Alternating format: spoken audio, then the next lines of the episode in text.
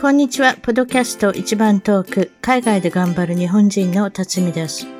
海外在住者の生の声、素敵な世界の方々とのインタビュー番組。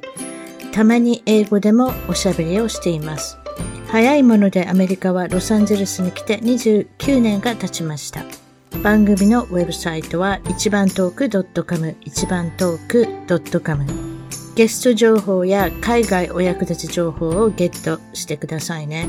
番組からのお願いです。iTunes ポッドキャストのアプリから一番トークの批評、レビューから5つ星をいただけたら嬉しいです。星が増えるとランキングが上がり、もっとたくさんの方々に聞いていただけるので、ぜひ私の小さな番組を応援してください。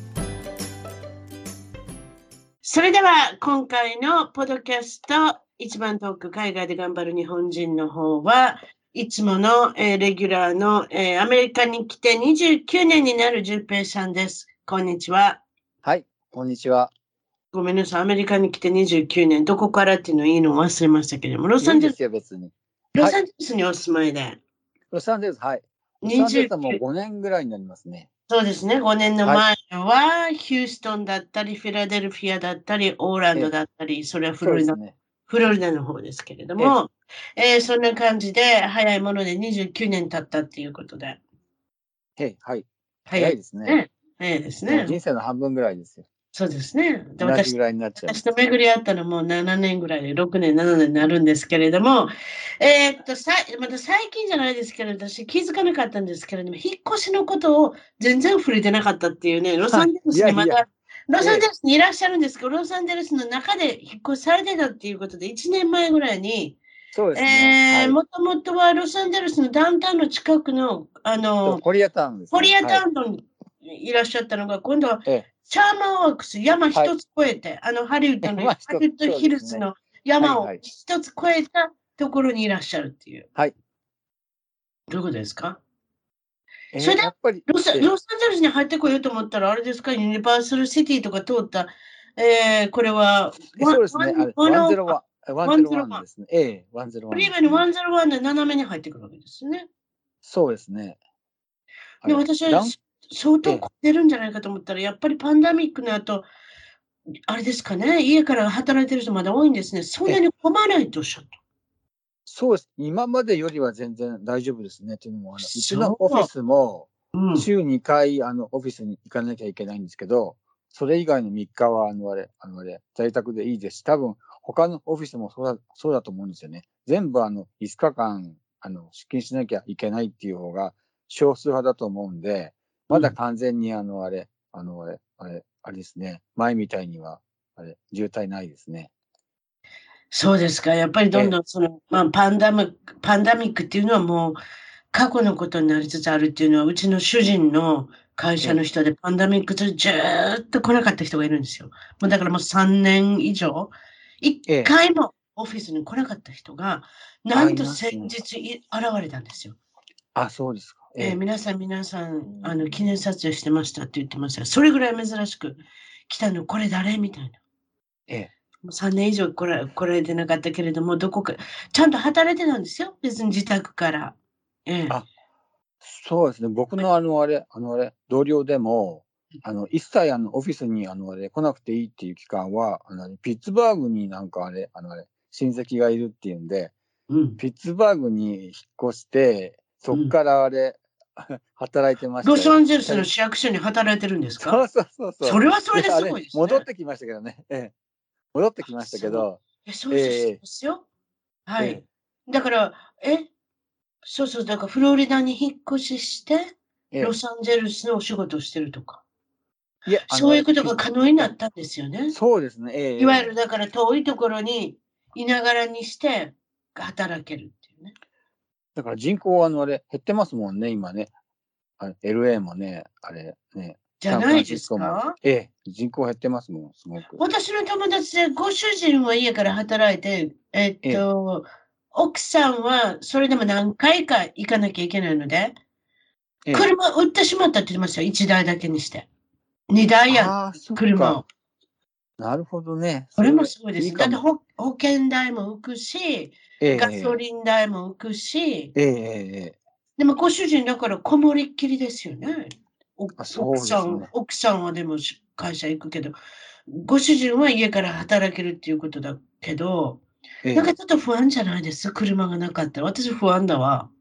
そうです。なんかね、ね、会った時ね、怖いですよね、LA はね。ロサンゼルスにしても私オレンジカウンティっていうところに住んでますけれども、やっぱ車え高いですので、例えばどこか、まあ、いわゆるマーケットとかスーパーに行こうと思ったら歩いて行ける距離じゃないじゃないですか。えええ私の場合はね。歩いえ。オまあレンジカウンティの方が大変ですよね、多分ね。車ないと、どこでもアウトじゃないです。ええ。私、丘の上に住んでますから、丘に下るのも大変です。丘に上がるのも大変です。もうそれをちょっと勘弁してくれみたいな。あ、そうなんだ。だから私ええはなんか不安ですわ。車なかったら。オレンジカウンティは無理ですね、基本的にね。車ないと。だからそのご主人よくやってるなと思う。た確かにその節約にはなってますけれどもね。でも何かあった時、なんか物買い出しとか行きたくないのかなとかね。たまにね、お昼の一つもちょっと買いに走ったらいいじゃないですか。ねまあ、ですけど、まあ、人の人のことですから、他人のことはどうでもいいんですけれども。え。仕方ないですもんね。ないですよ。オレンジオレンカウンティね。ジカウン本当にだから、ですよ。だから16歳になったらみんなもう車、買うんですよえどんな車でもいいから車がね車が欲しいのは当たり前だと思いますね、やっぱねえ。。え動けないから。え。うん。そうでなかったら、友達とこ行ったら、友達行くところに行くにも、お母さんとかお父さんが送りに行ったり、迎えに行ったりということが不可欠になってくるじゃないですか。えうんえ。ということで、シャーマンワックスに住んでおられるということ、これ、場所はどうやって決めたんですか？なんでシャーマンワックスなんです？いや、なんとなくあの、あれ、便利そうだったから、普段の生活が、あの、あコストコも近いし、やっぱ決めてコストコでしたか？ええ。コストコどこにあるんです？シャーマンワックスにあるんですか？と、あれ、ワナイスのちょうどあれですね、境目ぐらいにありますね、あコストコ。こバンタイジはいはいはい。ええこに大きいのがあって、あとあの、あれ、あの、あれ、中華のスーパーもあるんですよ。99。ランチマーケット？ええそれいいランチマーケットね。ええあるし。野菜も安いしね。ええ何でも安いじゃないですか。比較的日本のマーケットと比べたら。そうですね、安いですね。あと、あの、あのね、あのね、トレーダー・ジョーズも近いですし、だから、便利。日本あ日本じゃない。夏暑くありません？シャーマンワークスです。比較的バレーだから。もうめっちゃ安いですね。100ドルとか結構ね、なっちゃって、結構大変ですね。いわゆる盆地なんでしょ？だから暑くなるんでしょ？ええねそうです。はい。うん。だから、あれ、歌詞で言うと10度とか15度とか違う時ありますね。あ、そう。それってええあるじゃないですか。いわゆる日本の25度が30度になってるっていう、そちらでは。そうですね。えええええうん、それって結構違いますね。あ違いますね。うん。まあでもほら、日本、あのーロサンゼルスの市役所に通える場所っていうのではいいところでしたね。そうですね。ただ、あの、あれ、あの、あれね、あの、あれ、交通がね、完全にね、あれ、戻っちゃったらちょっとね、大変ですけどね。そういうことな、もう余裕がそういうことないんじゃないですか？ないですかね。多分、あ、多分ね、ええええ。うん夏休みは夏休みで学校が閉まるから、えーじ交通、交通の渋滞が、えー交通の状態が良くなるっていうか、まあ、渋滞がなくなる。ええあと、プラス皆さんリモートで自宅から働いてる方が多いので、淳平さんみたいに2回とか3回しか行かない人いっぱい知ってますので、だからそういうことになってくるんじゃないですかね。戻るってこともうないんじゃないですかね。なければいいですね。今のまま。ええ えあれですよ、家にいたらいたで、ええその方、仕事の量増えたっていう人いっぱいいますよ。仕事をたくさんしてるって気がついたら。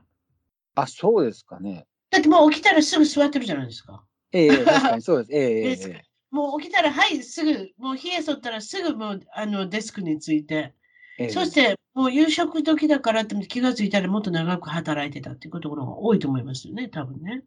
あ、なるほどね。お昼もちゃっちゃと食べれるじゃないですか。ええそうですね。その辺に安いですね買いね、その辺に買いに出て、なんかうろうろすることもないし、あ、気がついたらもう90分ぐらいランチ食べてたとか、1時間食べてたとか、そういうことがなくなるじゃないですか。そうですよねええ。30分で十分ですよね。なので、パンダミックはもっともっと働けるあの場が長くなったっていうもそういうことはないですけれども、そういうことをよく聞きます、でも。あなるほどね。うん。そうですか。明日から、あの、3月12日から、いわゆるデイライトセービング。あ、始まりますね。日本語で何て言うんですか？夏時間？夏時間？サマータイム？ええ、1時間。だから今、朝7時に起きてた人は朝6時に起きなきゃいけない。1時間なくなるわけですね。だからその分、夕方の5時まで働いてるけれども、あのー、まだまだお日様がカンカンと照ってるというか、明るいというかね、真っ暗の状態でお家に帰ることはないっていうことで、これはいいなっていうことで、デイライトセービングスをずっとやろうじゃないかっていうことで、一度投票しませんでした。なんかそういうことがありませんでした。皆さんが投票して、ええ、デイライトセービングをずっとやろうじゃないかっていうのに決まったんですよ。もう。ずっとって。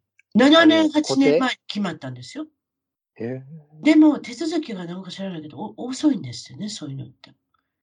うわ噂ではでも、これ、今回、時計を1時間遅らしたら、それで終わりっていう人もいるんですよ。もうそれで終わりじゃないかって、もう今回は、とうとうその日が来たんじゃないかって言われてるんですよね。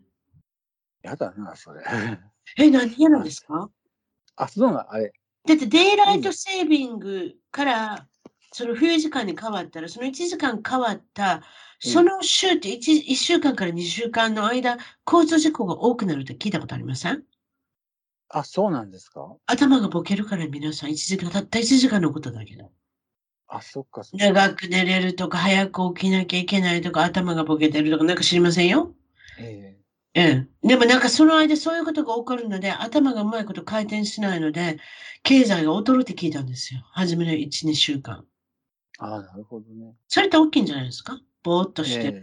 えうん。まあ時差ボケみたいなもんですよね。ああ、そっかそっか。なんかそういうことありません ?1 時間違うぐらいで大丈夫ですか？淳平さんは。僕は結構1時間なら大丈夫ですね。全然そういうことないんですけどね。そうですよね。うん。そうですよね。だってこの間日本に帰られたじゃないですか。日本帰った時は、戻ってきた時が、もう3日ぐらい調子おかしかったですけどね。あの、日本にいる時はそうでもないんですよね。帰ってきたら。着いたら半日ぐらいでもすぐあれ大丈夫だけど、帰ったら3日4日調子悪かったですね。日本と16時間か17時間違うんですそうだね、ええええ。うん。その話してください、それじゃ日本に行った話。はいはい。いつ行ったんですか？えー、っとね、12月の最初の週と次の週で、あのあれ、京王プラザホテルはなんかあのあれ、長期滞在プランっていうのやってて、だから一泊一万で、その、安いでしょ。一泊一万で十安いじゃないですか。なんでそんなに安いですか？あの、あの、当時まだあのあれ、パンデミックだったから、あの、人が来ないじゃないですか。だからあれ、安くして人をあれ、呼び込もうそれがだからあの、12月の、え、去年の12月ってもうでもあれじゃなかったです。10月、去年の10月に外国人の人が誰でも行けるようになったんですよね。行けるようになったけど、まだあのあれ、あのあれ、足足が、あのあれ、やっぱりね、あれ、あのあれ、あのあれ、戻らないから、結局12月いっぱいまで、あれ、長期滞在プランやってるホテル多かったんですよ。京王プラザとか、帝国ホテルとか。だからな何泊したら1万円で泊まれたんです？何日でしたっけね？忘れちゃいました。僕はね、15泊泊まったんですよ。僕は15泊して、ええ。だから15万円 ?15 万円。あ、そう。え、え日本、日本はご自宅ないんですか？うちらあっても、あの、ほら、やっぱりね、あれ、あの、あれ、ね、あれ、泊まった方がいいから、一応あれ、泊まります。ええ。っていうか、いろんなところに近いでしょ？京王プラザだええ、近い、ええ、近いですね。そういうこともあってね、はいはい、立地条件が、ええ、立地条件が、あの、淳平さんのやりたいことに近いっていうことで。えそうです、はい。何やってきたの何をしてきたんですか？この間。2週間。まあ、いろいろあれ、あれ、人に会ったりとか、いろいろ見たりとかしてましたね。うん。チームラボとなんかあれ、新しい美術館があって、あれ、デジタル美術館があって、そこも行ったし。どうでしたか、どうでしたか？美術館は。今、デジタル美術館っていう、なかなか珍しい美術館の感じがしますけど、何なんでしょう？なんかあの、あれ、なんて言うんでしょうね。映像がなんかあれ、中にいっぱいあって、すごいなんか新しい感じの美術館なんですけど、うん、それ、あのあれ、昔あのあれ、あれ、お台場にあったんですけど、お台場のがあのあれ、あれ、リースがあれ、切れちゃって、また新しいとこに、豊洲かなんかに移ったんですよ。だから両方行ったんですけど、お台場の方があれ、あの面積が3倍ぐらいあったから、お台場の方が全然あれ良かったんですけど、今回のあれ、豊洲もまあまあまあこんなもんかなっていうレベルですね。いろんな画像を見せてくれるとおっしゃったそうですね。あのあのあれ、部屋中になんかあれ、画像があれ、あのあれ、飛び交ってんですよ。うんうんうん。ということは別に、画像とか、水の画像とか。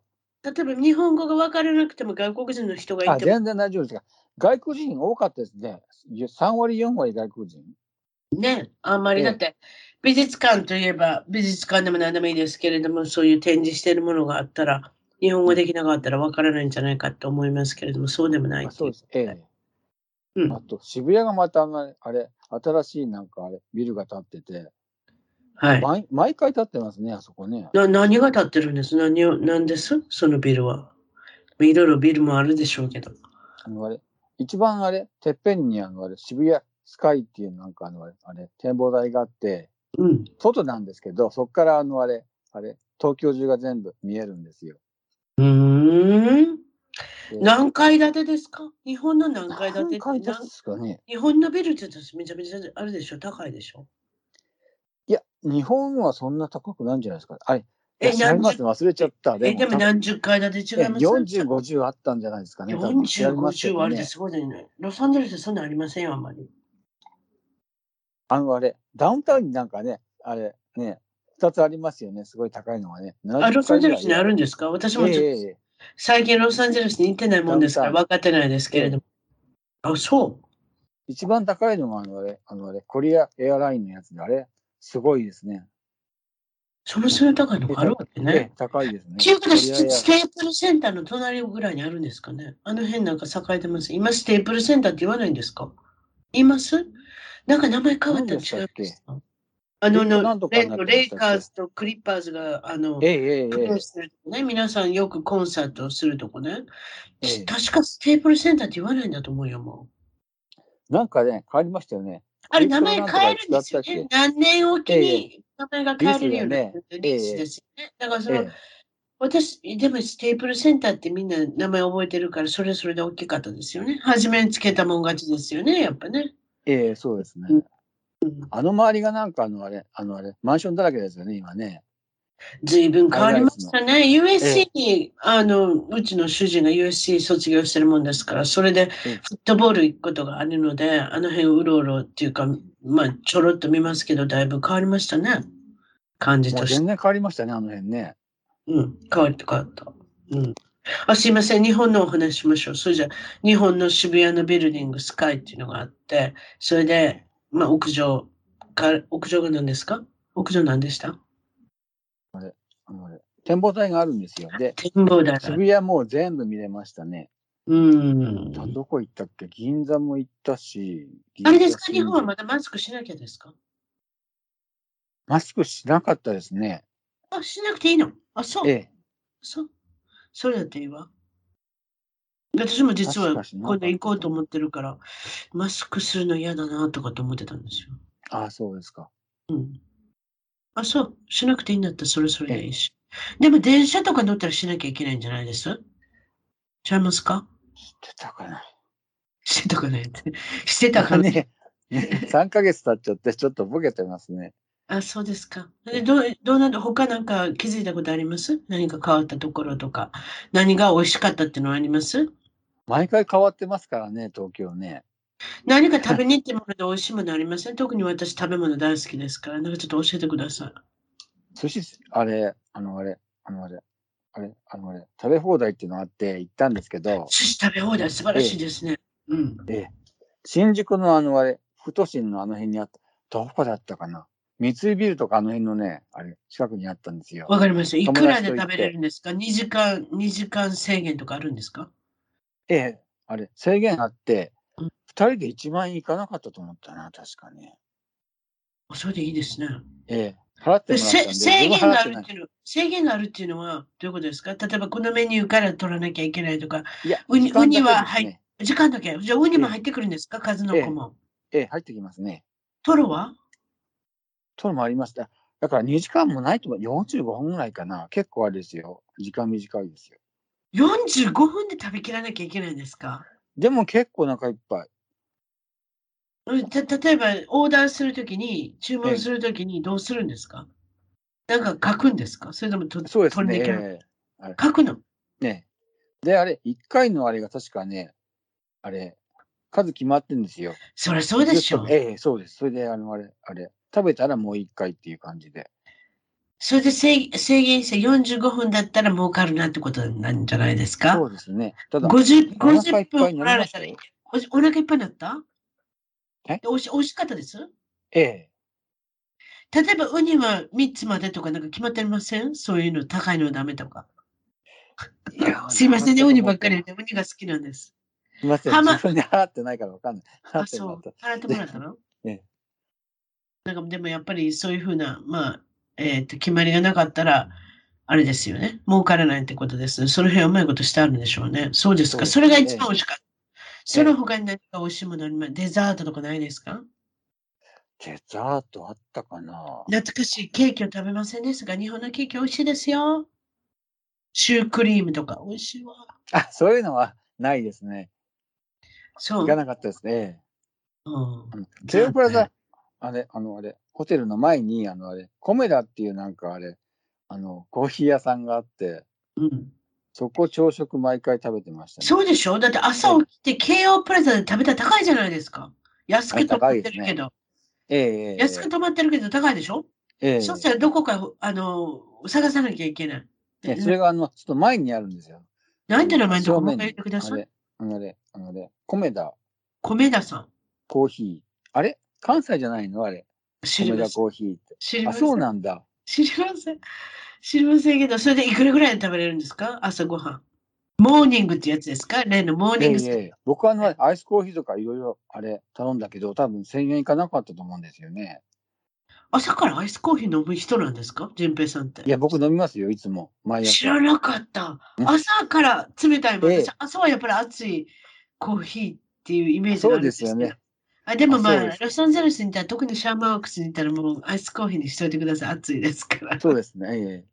あ、そう。ほんで、えアイスコーヒーとなんかペーストリーみたいな、なんかあれですか？菓子パンみたいなの買ったんですか？何を食べトーストと、なんかあの、あんこがついてて、トーストにあれ、あれ、バターつけて、あんこつけて、なんか美味しかったですよ。あとあれ、あれ、それって名古屋風じゃないです？それって名古屋あ風じゃ名古屋ないです？かなんだ。あ、そうだ、あれ。うん名古屋から来たんだ。こう塗るっていうところがあれですよ。名古屋ですよ。名古屋って何でも甘いのが好きなんですよ。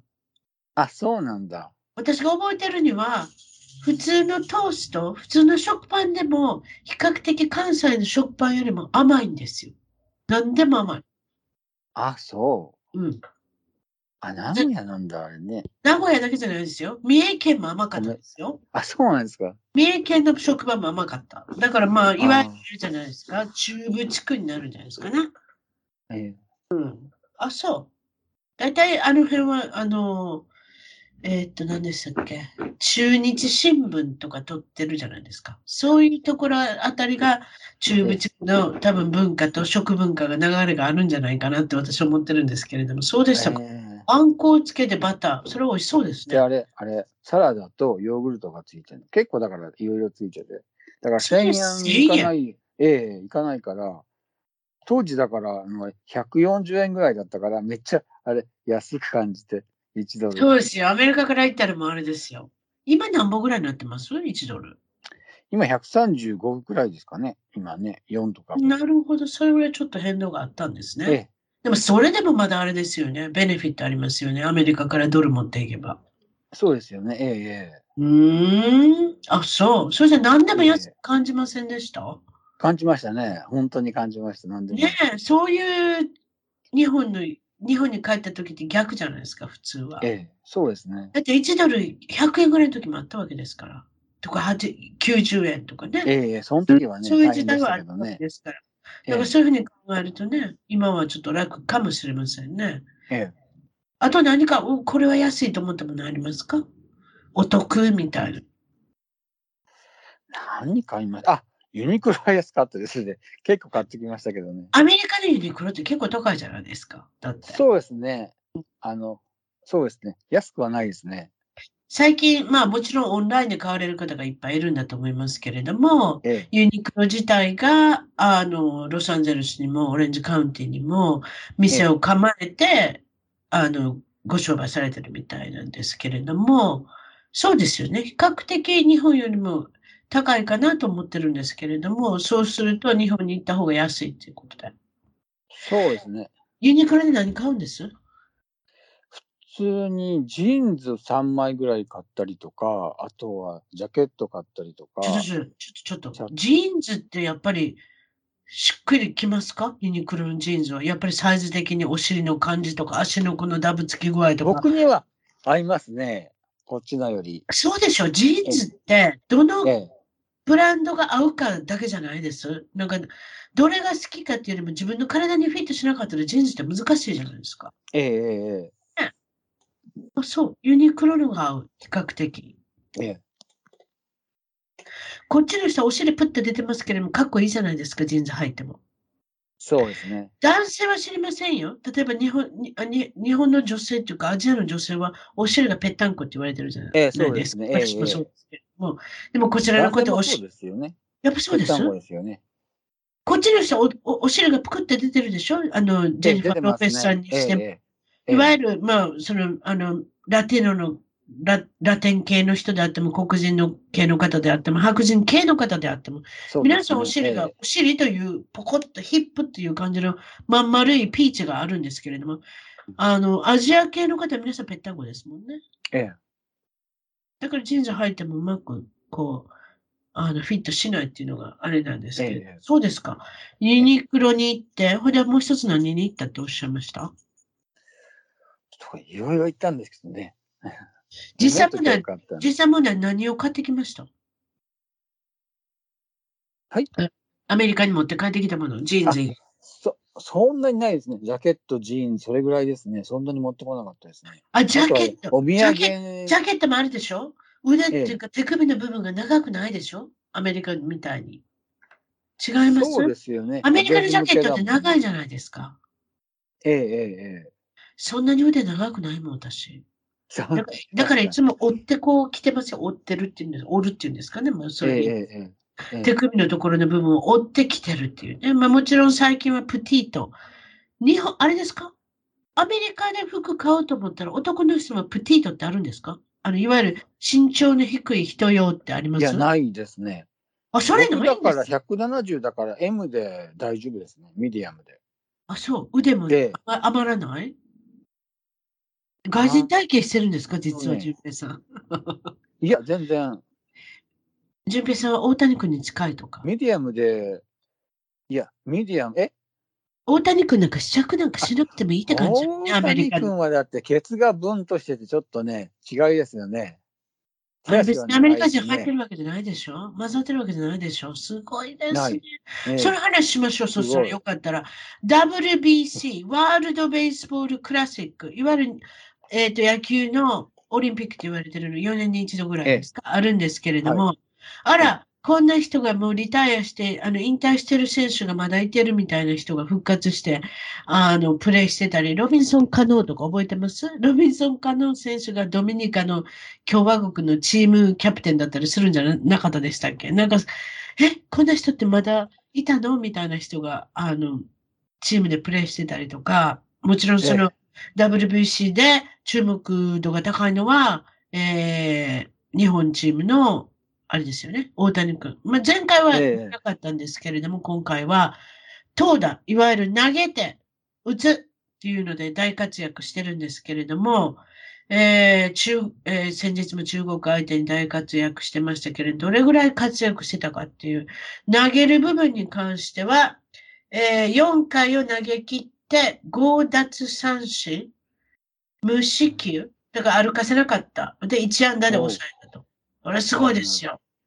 ええー多分防御率ちょっとごめんなさい。あの、あの見てないですけれども、あと、打つのはどれぐらい素晴らしかったかっていうのは、えー、っと、今今の現在で5割7分1厘。すごいですね。それはすごい。もうこれ少年野球並みですよ。5割7分1厘。3番バッターで DH 代打、えー、っと、指名打者の方で入ってて、ええ、これから投げるのはいつかってことになるんですけれども、えっと、聞いたところによると、例えば見たいのはエンゼルスっていうか、まあ、アメリカの野球界で一番素晴らしいって言われてる人はマイク・トラウト。えっ、ー、と、ええ、大谷翔平君のチームメイトであるマイク・トラウトなんですけれども、彼は、えー、アメリカのチームのキャプテンで、そしたら、翔平君が投げて、トラウトがホームランを打つことがあるのかってことになってくるじゃないですか。あ、そうですね。ね、それがちょっと見たいじゃないですか。ええ、決勝であっても準決勝であっても。でも、今のところ聞いたところによると、それはないみたいですね。残念ですけれども。今の調子で、あの、投げてると、ないってことを聞いてます。えー、っと、彼が多分投げるのは準決勝で投げるのではないかと、次の感じは、大谷君は。今のところよく勝ってますからね。えー、えー、っと、速球、いわゆる投げるのも100マイル、160キロですか？時速以上を超えてると。えー、そして、打つのも、えっ、と、いわゆるこの打球っていうんですか？えっ、と、打球の速度も160以上、118マイル。これって180キロぐらいあるんじゃないですか、時速で。あ、すごいですね。それもすごいです。180、190、なんかわかんないですけど、新幹線並み、ちょっとわかんないですけど、でも、あまり無駄なこと言わないでおきましょう。私、数字的に分かってませんので、でも118マイル時速で、えー、っと、118マイル以上出てるってことですね。ものすごく、打ったらピュンってもレーザービームのように飛んでいく。とりあえず二塁打が多いですね、今ね。ホームラン戦の二塁打も、もうなんかレーザービームのようにあの、売っておりますけれども、まあ、その大谷君が優勝するのか、実は、えっ、ー、と、トラウト君、アメリカのチームが優勝するのか、そこで、えっ、ー、と、気になるのは、えー、面白いのはね、日本人のハーフの子も入ってますね、日本のチームに。あ、何でしたっけ、ヌートバー君。ヌートバー君、ええ。変わった名前ですね。ヌートと書いて BAA。R かなんか、なんかその、なんかちょっと北欧系の多分、あの、ええ、ラストネームだと思いますけれども、メジャーリーグのセントルイスのチームに所属している人で、えー、ヌートバー君の、あの、皆さん人気もあるっていうことなんですけれども、例えばその、WBC、イタリアのチームとかあるでしょ？イギリスのチーム。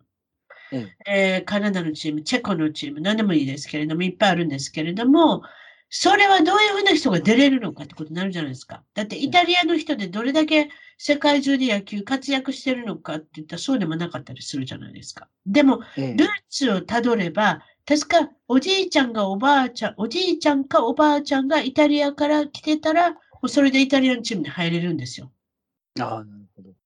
なので、えー、っと、まあ、エンゼルスだけ取って申し訳ないんですけれども、まあ、サンプルで言うと、エンゼルスからは、えっ、ー、とね、何人の人が出てるのかな ?3、3、9人、10人の人が今活躍してるんですが、ちょっと言ってみましょう。そうなんだ。ええ。誰が出てるのか？マイク・トラウト、これはアメリカチームのキャプテン。ええ、大谷翔平君、これは日本のチーム。デイビッド・フレッチャー、イタリアのチームで出てます。どうしてか？お母さんがイタリア人。えなので、弟のドミニク・フレッチャー君もイタリアでチームに入ってると。えっ、ー、と、ダイヤモンドバックスアリゾナのダイヤモンドバックスのプロの選手みたいですけど、あとは、ザック・ウェイスさん。これは、えー、ピッチャーですね。レリーフピッチャー。えー、っと、レリーフだから、日本語でなんていうの？レリーフって中継ぎの人。はい、この方はイスラエルのチームに、えー、っと、えー、面白いでしょ？イスラエルのチームも、イスラエルって言ってもアメリカの人がいっぱいいるから、アメリカの人ってやっぱりプロじゃないですか。なので、えっ、ー、と、イスラエルの国、あの、チームとしていけると。えっ、ー、と、パトリック・サンドバール君。これは先発のエンゼルスの投手ですけれども、メキシコチームの一応、えっ、ー、と、キャップ、えっ、と、なんていうんですか、えっ、と、エースとして扱われているようで、パナマ。国の名前のパナマ。ありますね。ちっちゃい国で、運が有名です。えー、えー、赤道の近くのパナマからは、ジェイミー・バリア君。これも、えっと、多分、あれですか、長月かなんかですね。あとはコロンビア。えっと、コロンビアちょっと怖いですね。カーテル、薬のカーテル有名ですけど、それ以外にも有名ですけれども、コロンビアに、えっと、中南米のコロンビアは、えっと、ジオ・ウシェラスさん。ウシェラさんは、えー、オフシーズンにエンゼルスに来た人ですね。確か、あの、確かトレードで来たと思いますけど、これはニューヨークから来たんじゃなかったですヤンキースから。あとはベネズエラに2人出てます。えー、ルイス・レン・フィフォー君、内野手と、ホセ・キキハダさん。この方は中継ぎの投手。そして、えー、ドミニカ、えー、共和国っていうんですか、うん、カルロス・エステベスさん。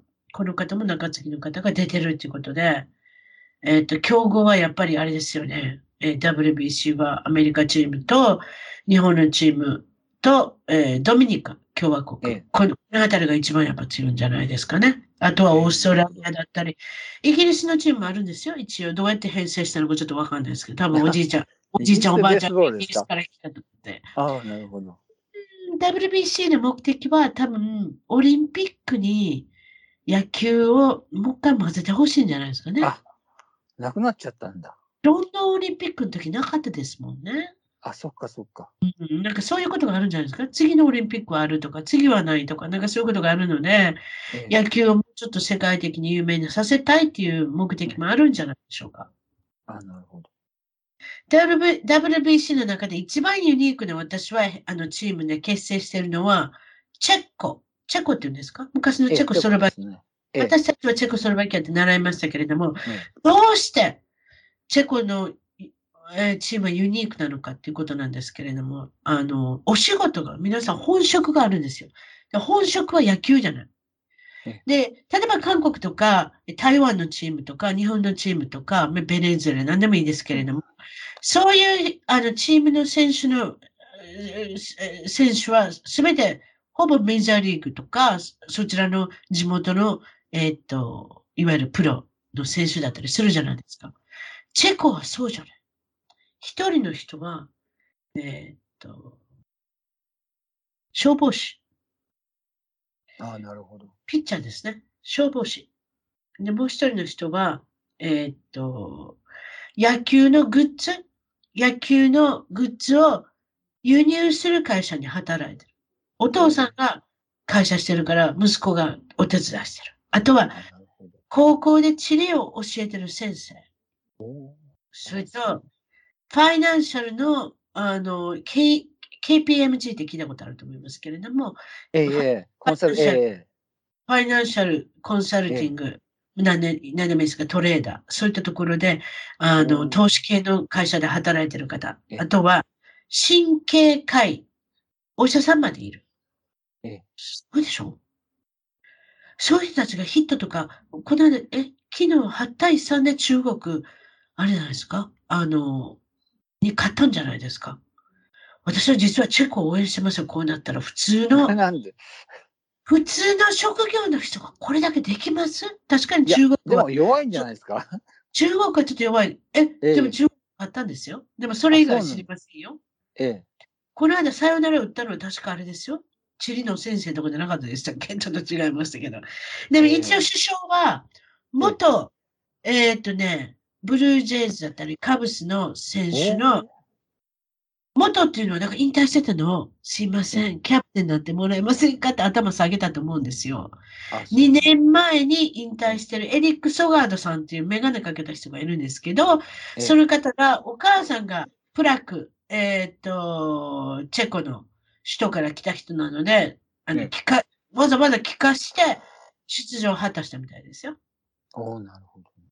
いろいろありますね。台湾のチーム、台湾のチームと中国のチームは、これは完全に分かれてるんですけど、台湾のチームの方が、いわゆるアメリカのプロの人を集めてるような気がしますけど、私、ちょっと分からないですが、中国のチームの、えっ、ー、と、打順見たら日本人の名前の人いましたよ。日本の名前の人。これちょっと分かんないです。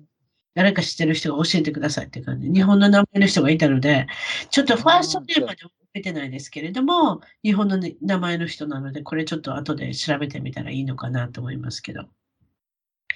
あとは淳平さんがコンサートに行った話。これ聞かせてください。いつですか？まず、それじゃあ、の、グレース・ジョーンズさんに、ジョーンズグレース・ジョーンズさん、そうですね。9月ぐらいかな、去年の。あの、あれ、ハリウッドボールでやったんですよ。で、僕、あの、あれ、大昔、あれ、あの、あれ、大ファンだったんで、グレース・ジョーンズさんって怖い顔した怖表のお姉さんですよね。いや、結構綺麗な、あれですよ。あれ、あれ、あれ。スーパーモデルで、ヒット曲も確かにスーパーモデル。あ、何曲かあるんですか？私なんか1曲ぐらいしか分かってなかったんです。でも歌えって言われたら歌えないぐらい、それぐらい分かってなかった。歌えないです。え、歌えないですね、確かにね。映画にも出てますか？彼女は映画にも出てる。そうですね、あれ。007とか、あとあれ。ジェームス出てますよね。出てますね。うんうんうん。で、彼女の歌唱力っていうのは素晴らしいんですか？まあまあでしょうね。あれ、モデルさんだから、そで、あれも、あの、あれ、モデルさんが歌ってるって感じだから、そんなにあれですよね。うまいってことじゃないですよ、ね。っていうか、ハリウッドボールでコンサートできるって言ったら相当ですよ。だってその辺だって、その辺の、なんていうんですか、あの小さい100人か200人ぐらいしか入らないところで歌うわけじゃないじゃないですか。そうですね。入りも8割ぐらい、7、8割入ってましたからね。まあ、それすごいじゃないですか。ええ。そうですね。気になるのお値段。いくらぐらい払えばいいんです？グレース・ジョーンズさん見ようと思ったら。僕は一番後ろで100ドルぐらいでしたね、当時。それ、それ高いの？あ高いわな。そうですね、ええ。まあでも、ハリウッドボール借りるだけでも高いやろうしね。確かに。ええ、そうですね、ええ。最低でもそれぐらいやっぱり取らなきゃダメなんでしょうね、最近は。ええ、そうですね。例えば、売れてる歌っていうか、その歌のタイトルとかで覚えてます？マイ・ジャマイカン・ガイとか、I'm Not Perfect とか、うん、Love is a Drug とか、そういうの。覚えてますね。彼女はイギリスから来た人ですか？どっから来てるんです？ジャマイカで、あ、ジャマイカ。じゃあ、なまってますイギリス、あの、英語が。英語なまってます？ジャマイカにしてますそう、ちょっとあれですね。ええ。なまってますね。それであれもあれ、あのあれ、パリに行って、あれ、有名になったんですよね。モデルさんで。背がおお高い方ですよね。ええ。うん、まあ、非常に、あの、お顔が、あの、険しい顔にのことを覚えてるんですけれども、もちろんスタイルはあのプロポーション抜群だったように覚えてますけれども、そうですか、ええ、グレイス・ジョーンズさん、1から10、10が素晴らしい、こんなコンサート見たことないっていうところでつけるとしたら、あなたのレビュー、批評は何何いくつですか ?1 から10で？1から10だったらやっぱり、なあ、ぐらいかなっていうのも、あの、年だから、歌えないから、あの、あれ、1時間ちょっとなんですよ。結構、ああ、もう終わっちゃったのって感じ。え、何曲歌ったんです ?10 曲間ちょっとですね。10曲ちょっとじゃないですかね。そのかなので、前座が。じゃあ1曲10ドルじゃないですか？そうですね。あの前座が、あれ、だから、それって高くないです？ええ。だから前座がいたんですか？ええ、ええ。2組いて、それがもうあれ、1時間以上やってるんですよ。で、まだかなと思いながら見てて。ほんあ、そうですか。メインの方がそうじゃ最後の方に出てきて10曲だけ？そう、10曲ちょっとでしたね。だから10曲だけって言うたらあかんけど、普通コンサートって20曲ぐらいやれへん？そうですけども、ね、あれ、70いくつじゃないですか、あの方。だからもう、歌えないんじゃないですかね。70いくつやったら相当毎日、あの、ボイストレーニングとかしなきゃ声前出ないですね。ええ。ええだって私、あの、ポール・マッカートニーさん見に行ったんですよ。何年か前に。どこでですか？サンデーゴの球場？野球の球場。ですよね。ええ、いや、彼はすごいですよ。もうもうソールドアウトになってましたので、ええ、あの、なんか、斜めから見て、ちょっとあんまり見え見えないんですけど、みたいな席でも、一つ200何ドルしたんじゃなかったでしたっけ？ああ、そうですか。じゃあ、あの、あれ、あの、あれ、あの、あれ、レディー・ガガとあれですね。一緒ですね。僕もあの、最高列のもう、あんなとこ行かないだろうみたいな、上の方で200ドルぐらいでした半分ぐらいしか見てないですからね。斜めに座ってるわけですから。えー、だって野球場だから変わったこう、なんていうのかな、舞台設定じゃないですか。で、普通の舞台設定と違うじゃないですか。だから見えるとこと見えない人が出てくるっていうか。そう、僕から見えたんですけど、小さいの、レディー・ガガそう、だからさあ、ポール・マッカートニーさんは、声が前に出ない。やっぱりお年だから。ああ、やっぱりそうだよね。だから、演奏はものすごく大きな音なんですよ。ええでも、声があんまり前に出ないから、なんかちょっとしょぼってましたね。ええやっぱり。うん、だからやっぱり本来だったらツアーに出なくてもよかったのかなみたいな人が出ちゃったみたいな。あやっぱり。でポルナコトニーさんってもうあれ80ぐらいですかね。70代後半なんじゃないですか？わからない。でもやっぱり何でも言うけど、いつも歌ってる人って声が前に出るんだと思うんですよ。ええええええいるじゃないですか、年寄りの人でもまだまだずーっとツアーしてる人とかって。ええええうん、そういう人はまた違うんじゃないですかね。うん、どうでした？ガガさんはもうプライムタイムでしょ、今ね。え、すごかったですよ。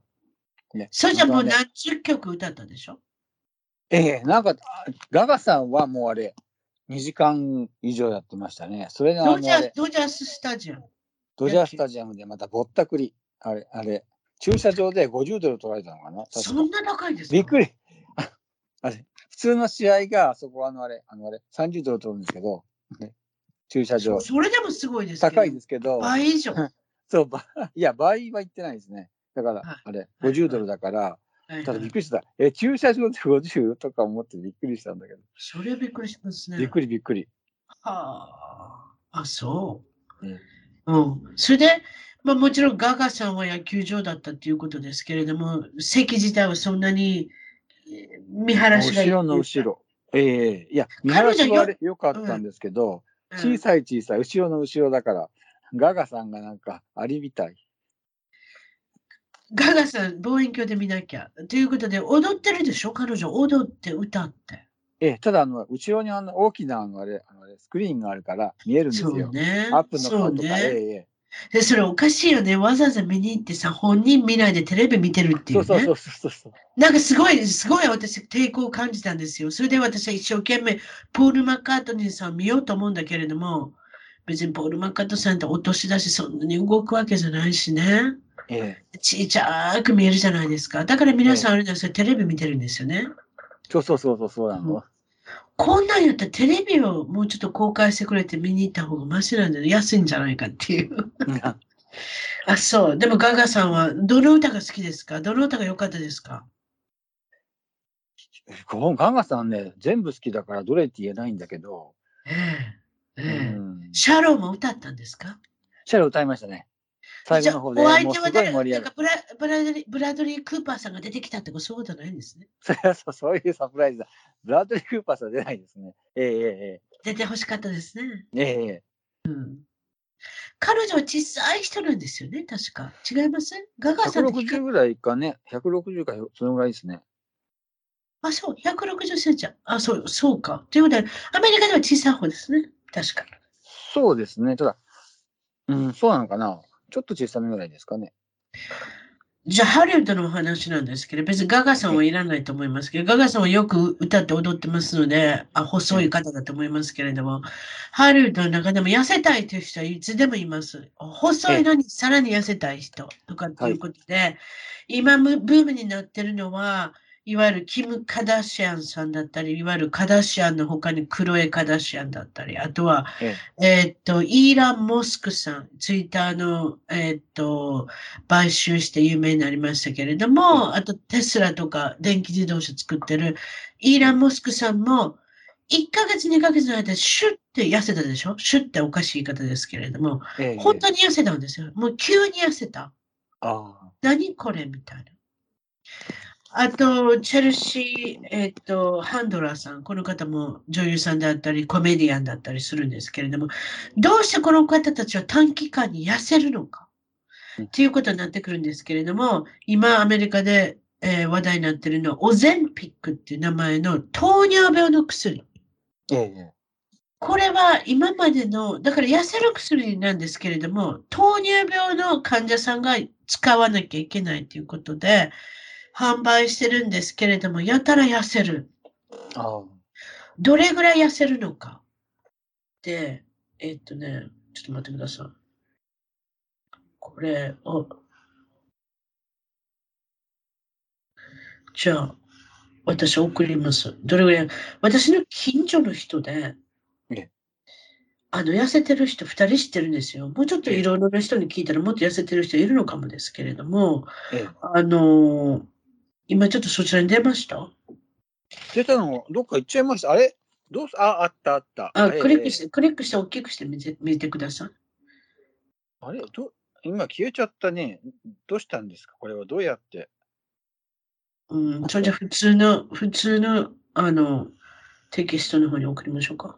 あ、すいません。クリックすればいいの。チャットをクリックすればいいんですよ。大丈夫。テクノロジーは、あの、任せてください。私の方に。ちょっと待ってください。それじゃ普通のテキストの方を見てください。はい。テキストをクリックしてみてください。まあ、これ表を見てもわかりますけれども、私の周りでどれぐらい痩せてるか。あのね、名前別に言いませんけれども、あの、本来は痩せるからって言ってもらえないんですよ。確か糖尿病だからって言わなきゃいけないんですけれども、ええでもどうやって考えてもハリウッドの人が糖尿病だとも思えないし。ええ。だからどこかでごまかしてお医者さんにくすねてもらってるんですよね。あ、そういう意味なんだ。うんあ。私の、私のし友達もわからないですよ。どうやってあのもらってきてるのか。でも、お医者さんも儲かるなんてやるんじゃないですか？あ、なるほど。周りで3か、もうろ半年以内に20キロとか痩せてんね返事、すごん。い。それもギャランティーで痩せてんねん。絶対痩せてんねん。どんどんどんどん細くなっていってんねん。もう見たらわかるもあ、そん。うん。でう。、どうい、どういうふうに痩せるんですかね。で急に痩せたら皮ダブってきますよ。ええ、若いえ人はダブらないかもですよ。でもある程度おええ年、私のようなお年の人だったらダブってくるんですよ。だから急に痩せるから。あ、そうか、そうか。うん、シワシワになるんですよ。言い方おかしいですけどね。ええ。で、その方たちは本当に半年以内ぐらいさ20キロ、30キロ痩せるんですよ。それはすごいけど、あれ、あの、あれ、痩せ方はどういうあれですかね？いわゆるだから別にあれですよ。よ。脂肪だけ落ちる。るの？いやわかんないです。で、あ、あの。脂肪も何もかもあれ落ちるんじゃないですか。20キロ、30キロってすごいですよ。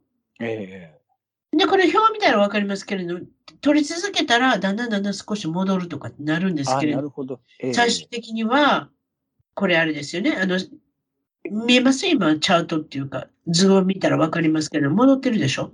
何週間かしたら、68週間目ぐらいにだんだん戻ってますよね。でも最終的には痩せてるということですけれども、水が抜けて痩せてるのか、ファット、いわゆる脂肪が抜けてるのか、ちょっとその辺はわえ。えからないですそれがね、けれども、怖いですよね。どどっちなんですただ言えるのは、あの食べれなくなるんじゃないですかね。食べたくなくなるんじゃないですかね。なんかそうなんだと思いますよ。そうでなきゃ痩せないでしょ。じゃあ、あんまりあの、あれ、あの、あれ、あれね、あれ、健康的じゃないよね。そしたら。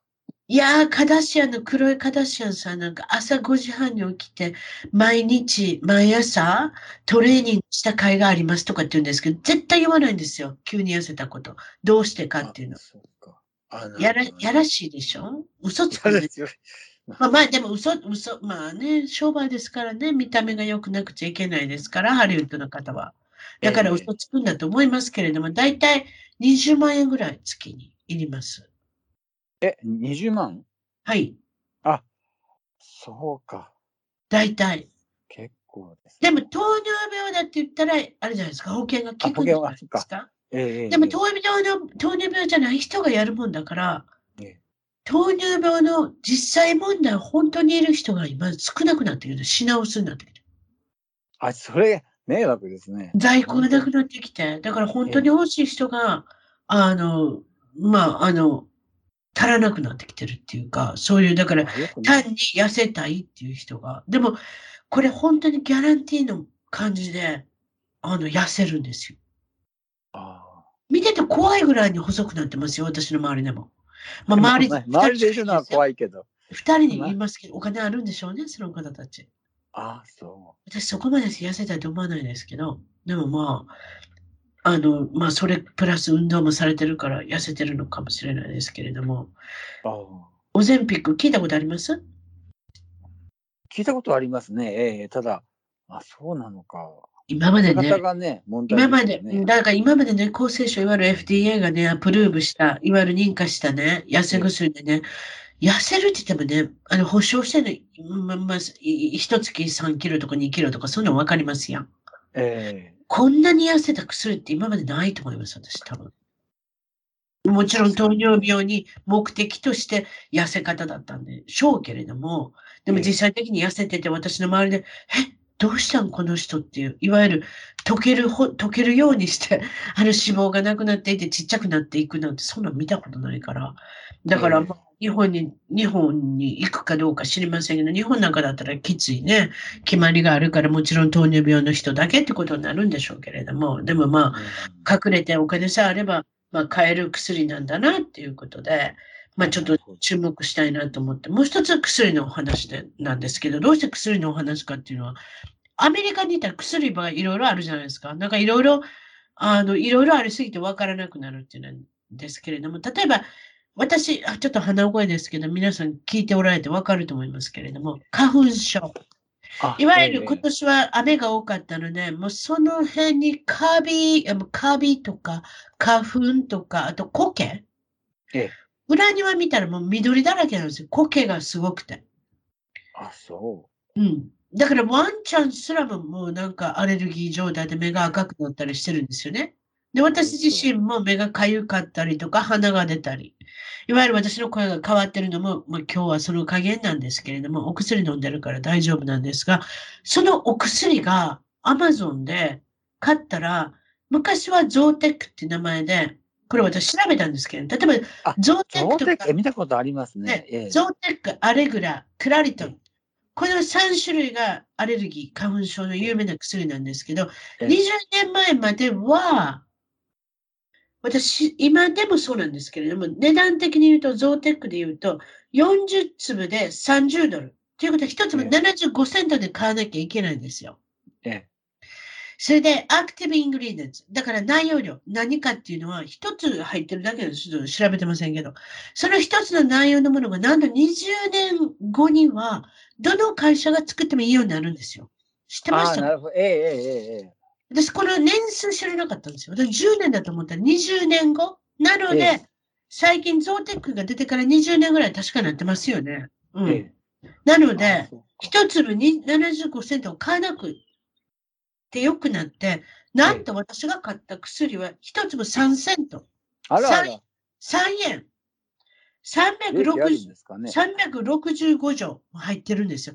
そんなにたくさんいると思えないんですけど、花粉症一年中ないんですけど、まあでも、たった10ドルなんですよ。365錠入ってて。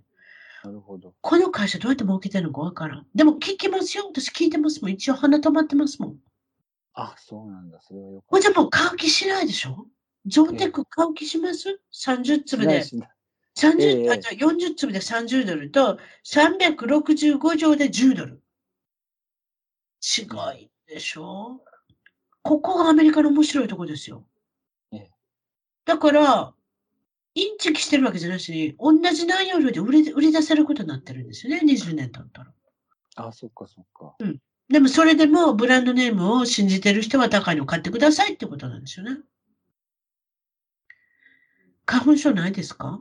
淳平さんは。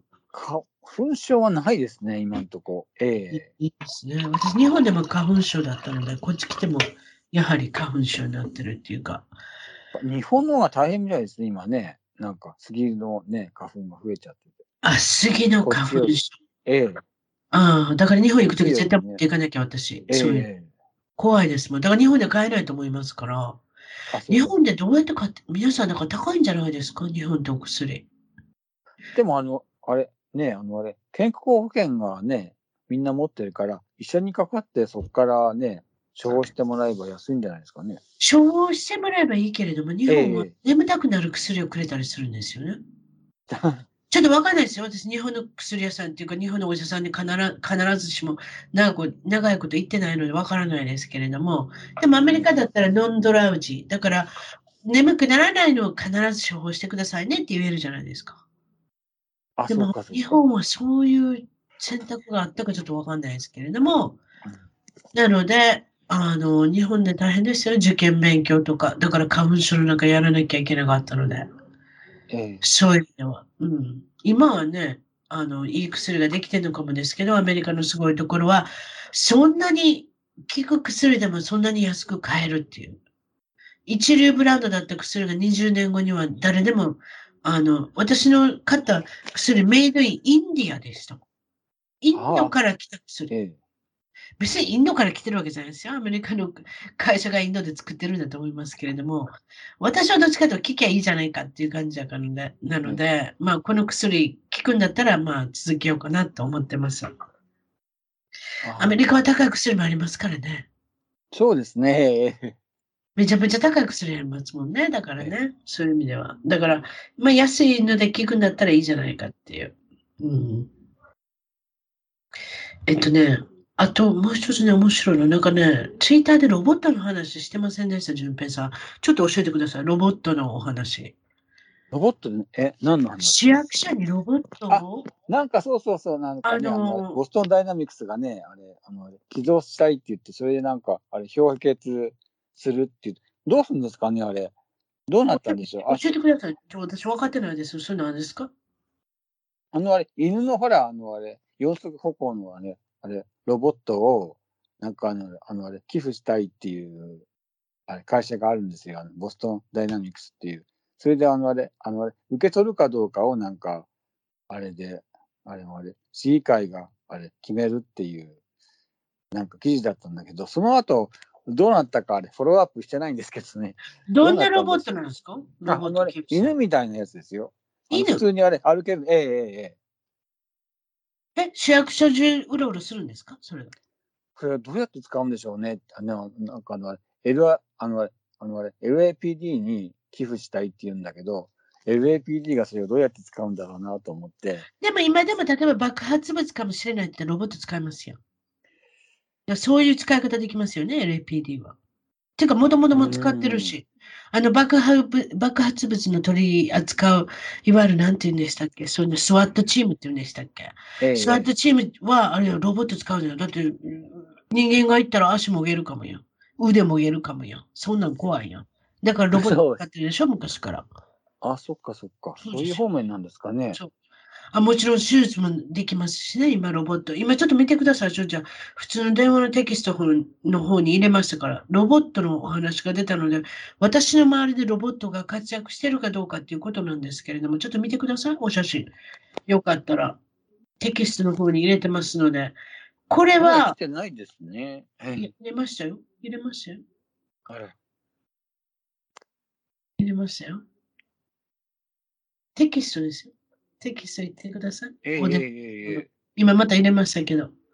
入れてます。あれ遅い。えー、それじゃあ、スカイプの方に送りましょう。まあ、とにかくいいですけど。はい。じゃあ、スカイプの方ポコって出たでしょ今。見てください。ああ、はいはい。あ、これね、あれ、猫ちゃんロボットだ。ええええ何ですか？猫ちゃんロボットって。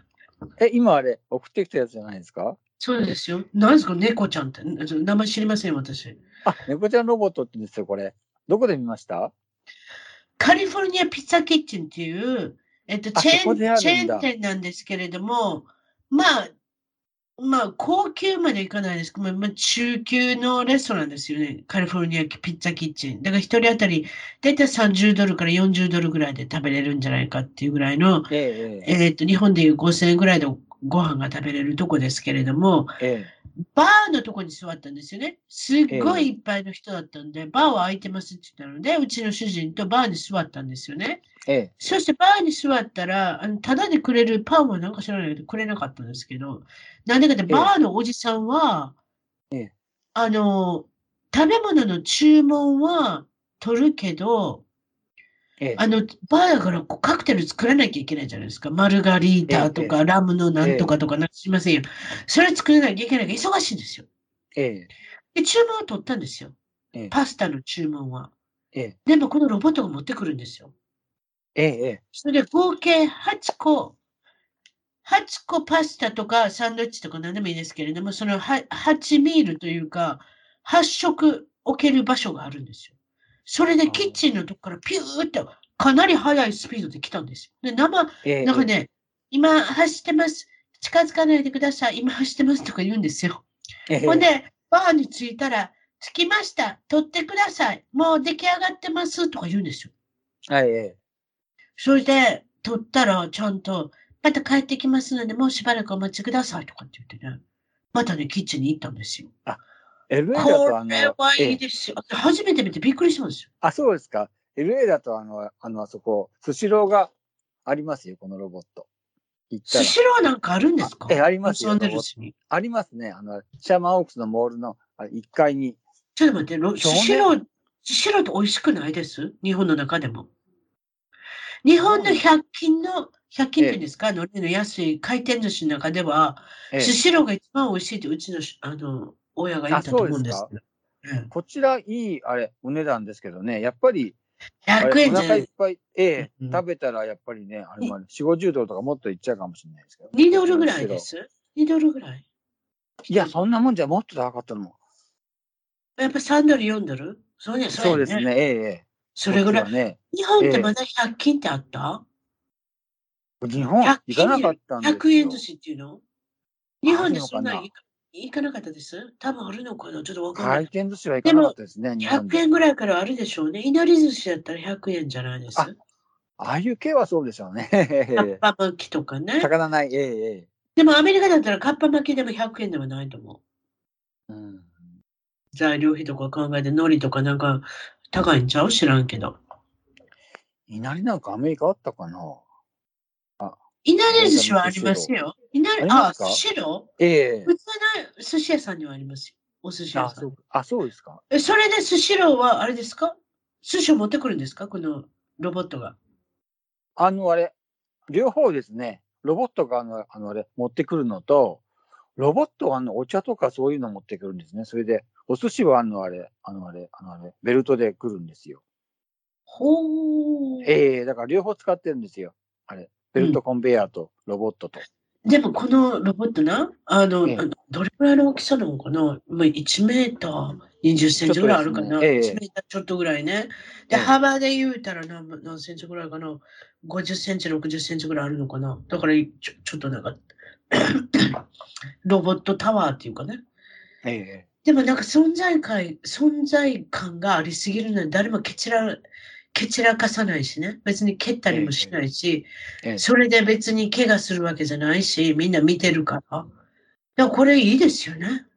ええええすごい確実だとあの、あれ、ガストとか、あとはバーミヤンとか、あれあで持ってくイゼリア。えということはウェイトレスがいらないってこと？いや、ウェイトレスもいますね。ただ、ウェイトレスのあの、あれ、あのあれ、数をあれ、あのあれ、減らしたいんじゃないですか？人件費減らしたいから。あと水とか汲みに来るけど、あんなもんもうやめたらいいねんな。これでやればいいやんな。日本だとなんか1台あれ300万円なんですって、あれ、中国のあれ、あれ、業者が売ってて。だからね高いや、でも1年ぐらいで戻って、だって、ウェイトレスさん300万ってことはあ、確かに。そうそれすぐそうそうそう。元取れるな。ええええだって最低賃金めちゃめちゃ高いよ、アメリカって。カリフォルニアとかに。そうだよ、ええええまだあんまです。そうそう11ドル ?12 ドル？あ、そうですよね。だだから、って日本円のうん、1600円ぐらいよ、時給。500円、1500円ぐらい。そうです。マクドナルドでも最これ低ですよ16って出て皆さん、最低。えええっていうことはロボットいりますよ、もっと。ええそうですね。日日本だと300、こっちいくらか知らないですけどね。日本だとはいはいはい、はい。300万円って言ってた。